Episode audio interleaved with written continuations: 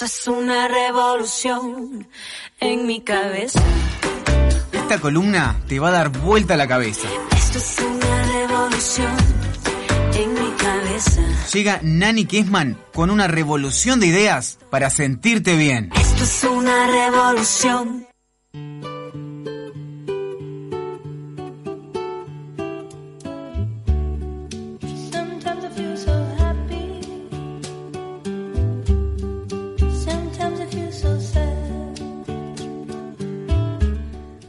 Designar como seleccionadora musical. Nuestra- Nuestro, nuestro programa, nuestra querida Nani Kessman.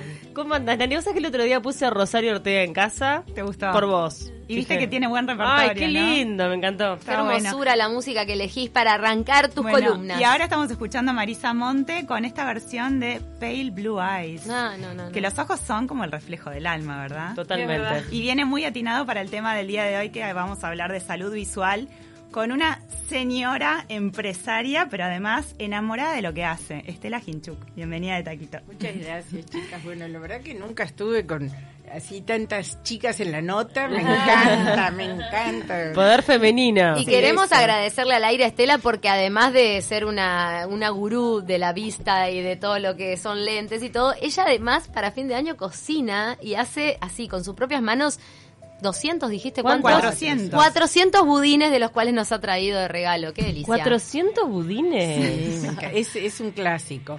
Y El lado de mí que desconocido. me olvide de alguno. Yo quiero, lo reclaman. Quiero resaltar algo porque todos conocemos la óptica Estela Hinchuk, Obvio. ¿verdad? Todos sabemos que, este, bueno, que detrás de la óptica evidentemente tiene que haber una persona que lleve todo con mucha dedicación, con mucha capacidad, pero sobre todo enamorada de lo que hace. Y, y en el caso de Estela yo sé que ella viene como de una tradición de familia de ópticos, pero además estudiaste oftalmo, eh, ¿cómo se No, llama? Contactología Óptica y contactología. en Estados Unidos. Sí, tal cual, porque bueno, eh, en el año 73 eh, yo me estaba por casar y eh, justo fue la época del- de, la dictadura, cerraron la facultad, entonces mi, mi- en ese momento mi novio y yo estábamos los dos estudiando y tuvimos que decidir irnos a, a Estados Unidos donde, bueno, cada uno estudió lo suyo. En mi caso yo estudié óptica. Mi padre me guió para eso. Mi padre tenía en ese momento eh, Óptica Lux, que, que la fundó él.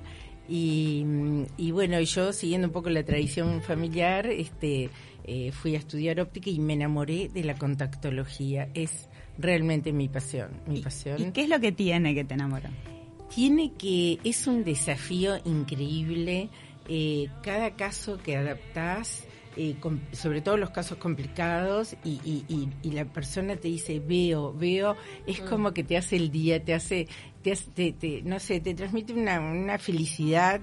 Yo lo vivo así, ¿no? De poder devolverle la visión a la gente, para mí, bueno, ese es mi cometido en la vida. Y con Bueno. algo que casi que se incorpora al propio organismo, a diferencia de repente de los lentes no externos. Sí. Que Exacto. Pero más allá de eso, también conversaba el otro día con Estela, sé que sos una persona que viaja mucho, este, que estás muy informada, que seguís, perseguís todo lo que es la última tecnología para la visión y trajiste un dispositivo que me pareció maravilloso porque puede cambiar de verdad la vida de los no videntes, que fue fabricado en Israel, es como, Es ¿podrías un- contar un poquito? Sí, es un invento israelí. De hecho, yo estuve en junio en Israel y eh, estuve visitando un museo, museo de high tech porque en Israel eh, sacaron 6.000 startups y esta es una de las que bueno hizo eh, explosión porque realmente imagínense a través de un dispositivo chiquitito como un pendrive que se pone en la pati- con un imán en la patilla del lente y la persona lo único que hace es señalar un texto y automáticamente el dispositivo lee eh, un libro, un diario, Qué impresionante. un, un celular. Reconoce caras también. Eso, eh, tiene recon- Eso, ¿y describe cosas o solamente No, lee, lee. interpreta? Ahí va. nada más que lee. es para Eh, personas ciegas. Es para Claro, personas o de pero- muy baja visión, o con capaz. muy baja visión. De hecho, nosotros tenemos un departamento de baja visión con de ayudas ópticas de, de Alemania, de la firma Eschenbach, que es líder mundial en baja visión. Y bueno, y todos los años, como tú decías, Janina, eh, eh, vamos a, a, a las ferias y a, y a los congresos y nos capacitamos y nos ayornamos y tenemos cosas nuevas. Pero esto esto a mí me tiene enloquecida. Se llama Orcam. Or en hebreo quiere decir luz y cam, cámara. Y es único en el mundo. O sea, Es- eh, eh, sí. está en Israel. Es, es patentado en Israel, ¿Mm? se inventó hace menos de un año que lo estamos trabajando. Pero imagínense en que viene una persona con un bastón blanco o con bastón verde, que es cuando tienen baja visión, y salen con este dispositivo que les permite reconocer rostros, reconocer productos.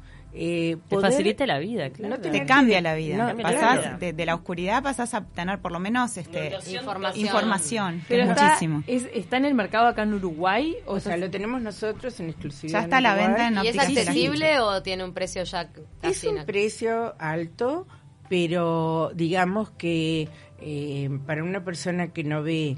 eh, Pero ¿cuánto eh, sale ponerse un dispositivo de y- este tipo? No, es este dispositivo que dura para toda la vida, ¿no? Eh, sale, depende cuál, porque hay dos modelos, uno se llama MyReader y otro MyEye, más o menos entre los 3 y, y, y 4 mil y pico de Sí, dólares. pero te dura toda la vida. No, Dura y estamos hablando Es de algo- una vez, Una pero vez. bueno. Porque Pero- lo puedes cambiar de lentes. No, Lo- no, lo- no, lo no, es una, es, no, es una camarita, sí, tiene, trae tres imanes, entonces vos si ten- eh, la persona tiene un lente de sol, se lo puede poner. Ahí va, si lo tiene- puedes cambiar. Se adapta Pero- a cualquier a lente que te pongas. Pero incluso no solo para no videntes y para personas con baja visión, también hay gente que dice, yo leo 15 minutos y me fatigo. Acá lo único que hace es, agarra el libro, por ejemplo, señala y lo deja en la mesita de luz y, y se acuesta y, y le- el Orcam le va diciendo en voz alta todo lo- lo- el texto del libro, ¿no? Impresionante. Es increíble, Es impresionante. realmente es eh, maravilloso y ya tenemos muchos casos adaptados también para chicos con dislexia, por ejemplo, que no puede, aparte de que nosotros traemos filtros ópticos para dislexia, que eso es o- otra historia eh, muy interesante, pero por ejemplo los chicos que no pueden codificar y, y bueno, realmente, o sea, tiene muchos usos y aparte cada vez se va perfeccionando más. Ayer me enteré que ahora va a reconocer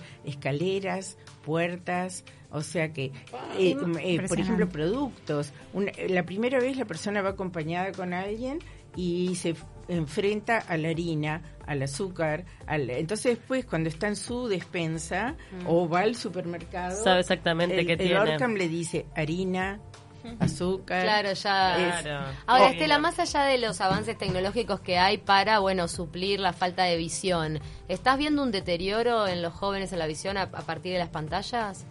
Terrible, terrible. Estuve en un congreso hace dos semanas en Buenos Aires de tres días y el tema central, central era la miopía en los niños. Se prevé que en el año 2050 va a haber la, la mitad de, po- de la población va a ser miope y esto es pura y exclusivamente a causa de los dispositivos digitales. Sí, sobre todo el uso del Una, celular. una ¿no? cosa que me, me interesaría, Y- y- no, y de los iPads. Sí. Le- los le plasmas también. Le llaman la, la- la- los iPads la nueva, eh, por decirlo de alguna forma, así como lo escuché yo en una charla en el Congreso, la nueva niñera de los niños. Como que antes Sí. la- eh, los sacaban al aire libre, a los parques, ahora les dan el iPad y... Obvio. El y- iPad, el y- celular. y electrónico. Sí, Sí, y los chicos que capaz que son más grandes también se pasan horas jugando al PlayStation con la televisión en la nariz. O sea, No, es- y eso ese- también te tiene que afectar la Pero visión. Nani, ese es el motivo de la miopía, que lo hacen en una visión tan cercana que, que no pueden, eh, lo- los miopiza. La, la distancia saludable es la, la tradicional con la que tenemos la televisión, por ejemplo, que son como dos metros, ¿será? Sí, para lejos sí, pero para cerca debería ser unos 40 centímetros y los chicos se lo ponen a 10 centímetros. Claro, claro. Tanto Y es así, también. no, tanto es así que en el Congreso mostraron fotos con en China, por ejemplo, con unas barras en los pupitres donde los chicos los obligan a no no, no pueden bajar la cabeza y acercarse al texto porque porque la barra no se los permite. Si mantienen el iPad o el, eh, la pantalla que sea chiquita, eh, on Sí. demand, donde están viendo cosas on demand, si las mantienen a 40 centímetros o más, ¿eso previene que tengan problemas de miopía? Exactamente. Un, No. un dato que me parece importante, sobre todo a los padres que nos están escuchando o educadores también. ¿A qué estar atentos para detectar si un chico tiene problemas de visión? ¿Cuáles, Bueno. son, ¿cuáles son los síntomas? o- Eh, en general, las que ayudan mucho para esto son las maestras, que, que ayudan a, a- a- a- eh, cuando llaman a los padres y les dicen que, la- que el chico eh, se queja de que no ve bien y que lo tiene que poner más adelante, eso sería un síntoma. Pero en realidad deberían ir al oftalmólogo desde chiquitos. A los tres años. te- Y te antes también, sí. y antes Pero te digo, también. en las sociedades médicas a los tres años Sí. te mandan en forma obligatoria odontólogo y oftalmólogo. Sí, aparte los niños se mueven en un mundo muy cercano cuando son chiquitos. Entonces ahí uno de repente no se da cuenta porque ven bien los chiches, pero de repente cuando empiezan en la edad escolar, no ven el pizarrón, no ven el número del ómnibus, empiezan a, a darse cuenta que de lejos pasa algo, ¿no? Pero mm, eh, hay, hay que prestar mucha atención a eso y a los filtros ópticos para el verano. Eso te iba a preguntar, se viene Para justamente una temporada de verano, ¿qué importancia tiene el utilizar la protección correcta? Que no estamos hablando a veces de lentes tan caros, porque de repente hay lentes accesibles que tienen eh, la protección que tienen que tener. Digo, no guiarse por las marcas, sino por la protección, No, por la no, calidad. No son tan caros, son en general casi todos los lentes para niños son polarizados, que eliminan los reflejos de la luz. Deberían estar los niños desde bebés con lentes de sol y porque ellos reciben lo mismo que Claro. recibimos los adultos con la diferencia que hasta los 12 años a los niños se les está desarrollando el ojo, entonces toda esos, eh, esa, esa luz solar que dañina, que penetra y, y- y puede perjudicar la retina, o sea que puede eh, producir cataratas prematuras, aparte de los lentes, la visera, y algo muy importante como prevención para la población es no comprarlos en la vía pública No, claro. ni en los supermercados, porque la única forma de asegurarse que tienen filtros que, que, que son los que necesitamos con los parámetros necesarios son en las ópticas que estamos habilitadas por el Ministerio de Salud Pública y de hecho cada lente nuestro, cada importación pasa por el Ministerio y son los que nos autorizan a venderlos. Viste que los, los truchos tienen un pegotín que dice filtro UV, que es también trucho. El pegotín. Pero si te sale 150 pesos el, Por eso, Claro. Y si bien la No intendencia, la intendencia de Montevideo ha intentado combatirlos, a los que por ejemplo se ponen el 18 de julio, casi siempre están igual. No, y en el Centro de Casas de Óptica estamos luchando hace años con esto. De hecho, acá están prohibidos también los lentes esos comprados de para ver de cerca, que la gente... Ah, ¿viste que No, se compra como los- los compran en la Bueno, calle. eso es lo peor que hay. Son lentes hechos de a miles de millones en Corea, no tienen distancia Como interpupilar. una lupa de juguete. Es como una, una lupa, lupa. de juguete. Pero hay gente... Hay pila de gente que los usa. Hay pila de gente que los usa, pero la verdad que está mal. Y un lente de cerca eh, en, en las ópticas puede salir, por lo menos en la nuestra, alrededor de 1.500 pesos. O sea, eh, pero gastás, pero tenés tu distancia interpupilar. Si tenés astigmatismo, está contemplado. Esto la gente va y se prueba más uno, no, a ver, más uno cincuenta. Se hacen la autorrefracción. Claro, que- que- adaptás tu ojo a ver, a, a ver con el eso. otro día me comentaba un, bueno, un óptico, me decía, el- lo que pasa es que el ojo, si bien es de lo más sensible que tenemos en el cuerpo humano, es también lo que más adapta. Es increíble el poder de Sí. adaptación que tiene y la gente se basa en eso y se lo destruye a la Sí, pero a larga. veces hacen, eh, se hacen un efecto lupa, porque cuanto vos más te pones, eh, te pones más uno, después te pones más uno, cincuenta, ah, no, veo mejor,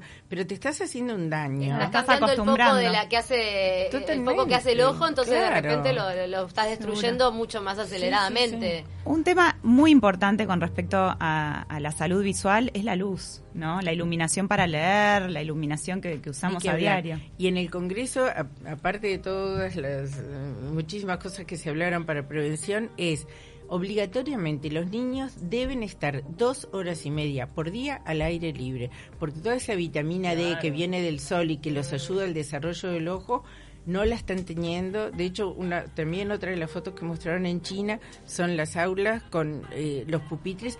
Eh, con, todos lo, lo están haciendo con ventanales para que por lo menos les entre un poco de luz, porque parece que es un gran problema que hay en China. Pero que los te niños- mandan vitamina D para los para los niños en invierno por esa falta de exposición a la luz solar, porque le falta esa vitamina. Sí, sobre todo para Tal los cual. bebés que no pueden Por eso en el primer año de vida Sí. lo están mandando los pediatras. Ahora, en esto que decíamos de la fiscalización de los lentes, me quedó una pregunta colgada, porque bueno, los puestos de 18 de julio, de ferias informales... eh, y de supermercados. el tema, te preguntaba ahí, porque el supermercado es una superficie habilitada que, que ahí debería ser muy sencillo prohibir el- la venta de ese tipo de lentes. Debería, pero lamentablemente... En farmacias este, te los venden también. Eh, Lentes de sol, sí, pero son todos estos lentes que importan chinos, que no quiero decir que los lentes chinos sean malos, Los pero... que dicen de Disney y ese tipo de cosas. Sí, no, no, no. Y, y, y también otra cosa importante es no comprar a los niños lentes de juguete. de- tienen que ser realmente lentes, con buen filtro. Justo ayer le adapté a, a dos niños, uno tiene 16 meses y la hermanita 4 años, y la felicité a la madre porque realmente eh, e- es importante que tomemos conciencia de esto.